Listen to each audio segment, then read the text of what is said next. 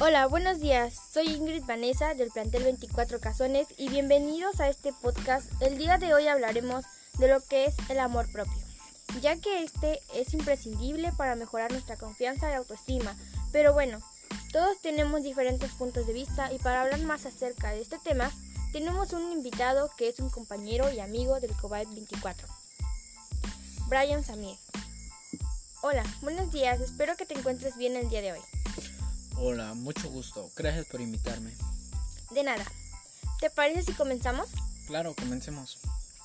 Para empezar este tema, ¿nos quieres compartir una idea de lo que es para ti el amor propio? ¿O qué es lo que piensas del amor propio? Por supuesto. El amor propio podría decirse que es el reflejo de cómo es la relación, los sentimientos que tenemos por nosotros mismos hacia nuestro físico, personalidad, carácter, actitudes y comportamientos. Cuando los individuos reconocemos el amor propio es porque se ha alcanzado un equilibrio entre el estado anímico y nuestra autoestima.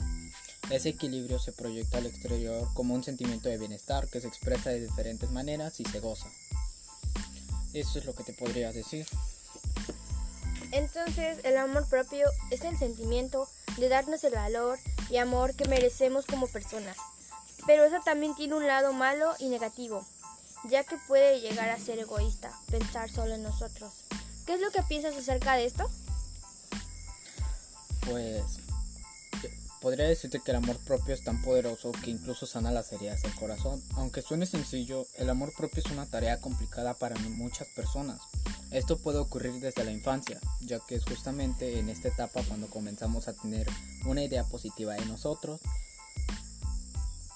Compararnos con otras personas no vale la pena, lo importante es reconciliarnos con nosotros y amar cada parte que nos hace únicos y diferentes. Bien, me parece perfecto.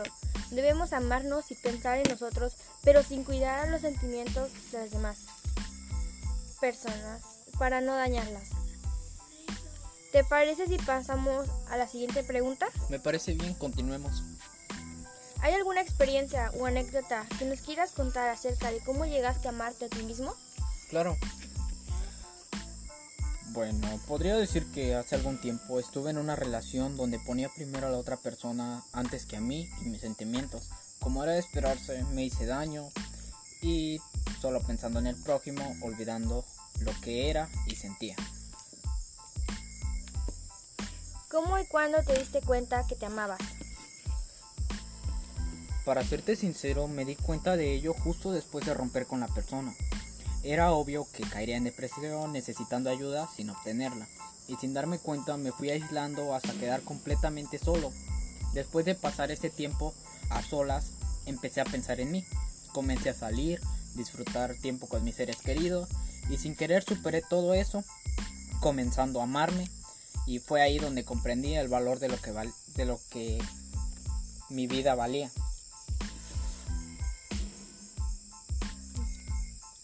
Bien, entonces el día de hoy ya estás bien mentalmente y te sabes querer a ti mismo. Sí, por supuesto. ¿Podrías darnos un consejo para que nosotros podamos llegar a sentir amor propio? Claro. Podría decirte que si no ves tu propio valor, elegirás a las personas que tampoco lo vean.